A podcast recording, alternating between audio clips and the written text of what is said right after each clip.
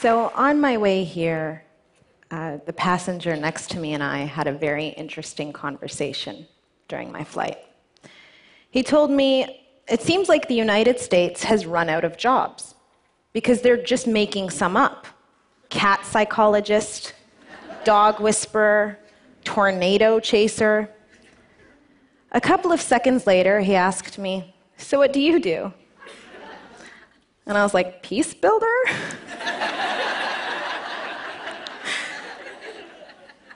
Every day, I work to amplify the voices of women and to highlight their experiences and their participation in peace processes and conflict resolution.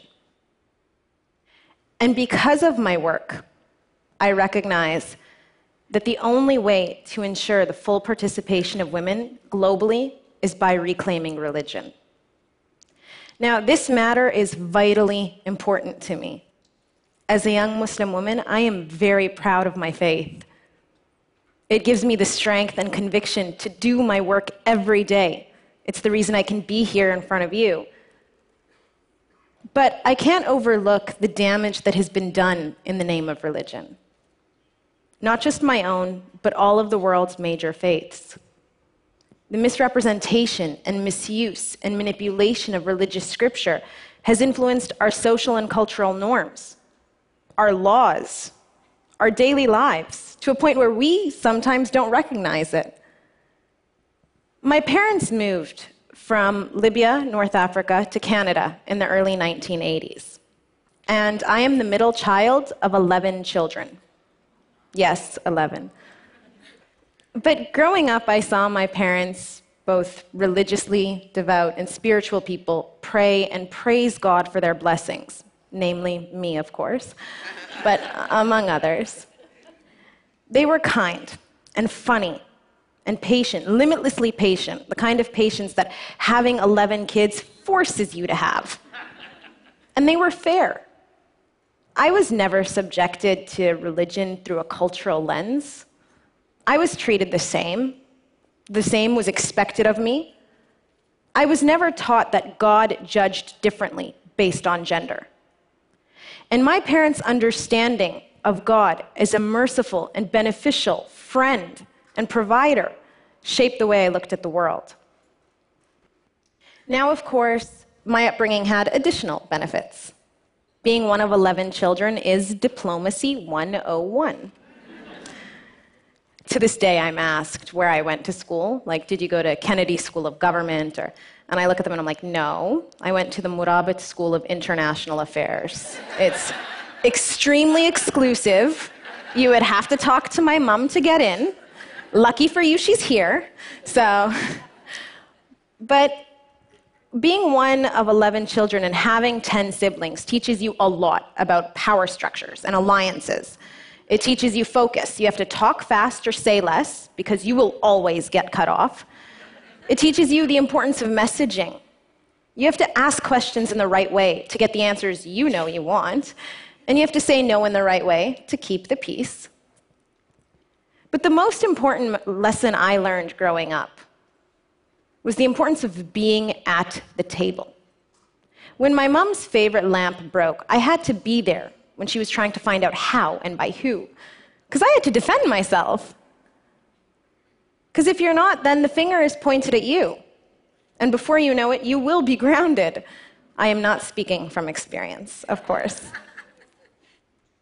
When I was 15 in 2005, I completed high school and I moved from Canada, Saskatoon, to Zawiya, my parents' hometown in Libya, a very traditional city.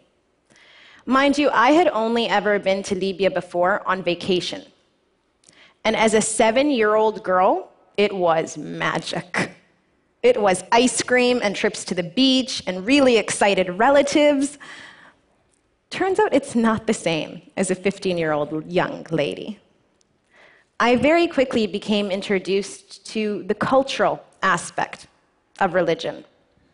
The words haram, meaning religiously prohibited, and aib, meaning culturally inappropriate, were exchanged carelessly, as if they meant the same thing and had the same consequences.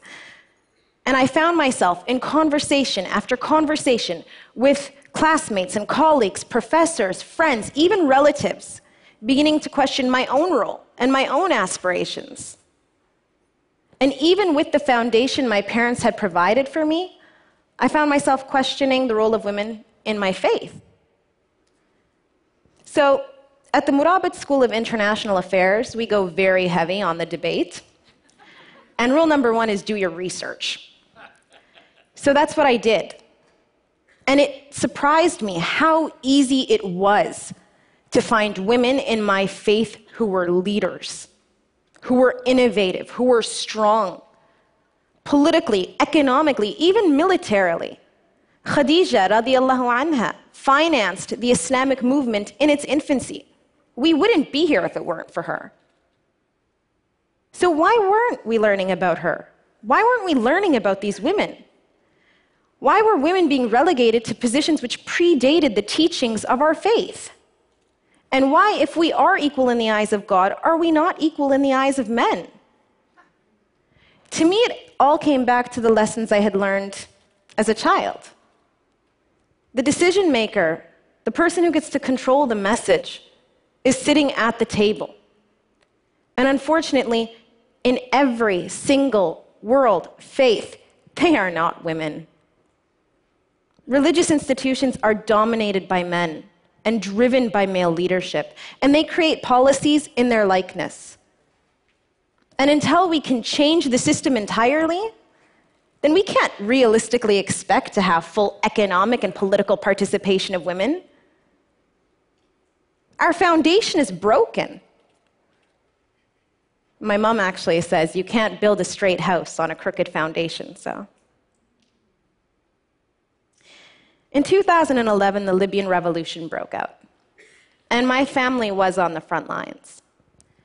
And there's this amazing thing that happens in war, a cultural shift almost, very temporary.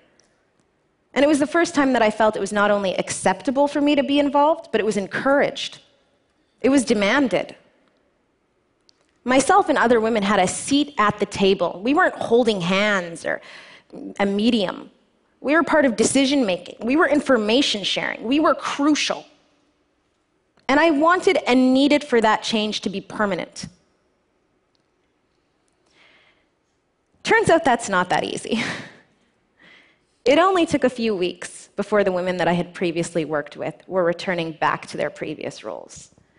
And most of them were driven by words of encouragement from religious and political leaders most of who cited religious scripture as their defense. It's how they gained popular support for their opinions.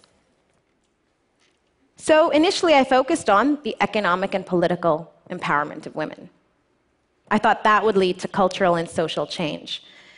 And turns out it does a little, but not a lot. I decided to use their defense as my offense. And I began to cite and highlight Islamic scripture as well. In 2012 and 2013, my organization led the single largest and most widespread campaign in Libya. We entered homes and schools and universities, even mosques. We spoke to 50,000 people directly and hundreds of thousands more through billboards and television commercials, radio commercials, and posters. And you're probably wondering how a women's rights organization was able to do this in communities which had previously opposed our sheer existence. I used scripture. I used verses from the Quran and sayings of the Prophet, hadiths, his sayings, which are, for example, the best of you is the best to their family. Do not let your brother oppress another. For the first time, Friday sermons, led by local community imams, promoted the rights of women. They discussed taboo issues like domestic violence policies were changed. In certain communities, we actually had to go as far as saying the International Human Rights Declaration, which you oppose because it wasn't written by religious scholars, well, those same principles are, are in our book. So, really, the United Nations just copied us. By changing the message, we were able to provide an alternative narrative which promoted the rights of women in Libya. It's something that has now been replicated internationally. And while I'm not saying it's easy, believe me, it's not. Liberals will say you're using religion and call you a bad conservative. Conservatives will call you a lot of colorful things. I've heard everything from your parents must be extremely ashamed of you, false, they're my biggest fans, to you will not make it to your next birthday. Again, wrong, because I did. And I remain a very strong believer that women's rights and religion are not mutually exclusive. But we have to be at the table. We have to stop giving up our position because by remaining silent, we allow for the continued persecution and abuse of women worldwide. By saying that we're going to fight for women's rights and fight extremism with bombs and warfare, we completely cripple local societies which need to address these issues so that they're sustainable. It is not easy challenging distorted religious messaging. You will have your fair share of insult and ridicule and threats. But we have to do it. We have no other option than to reclaim the message of human rights, the principles of our faith, not for us, not for the women in your families, not for the women in this room, not even for the women out there, but for societies that would be transformed with the participation of women. And the only way we can do that, our only option, is to be and remain at the table. Thank you.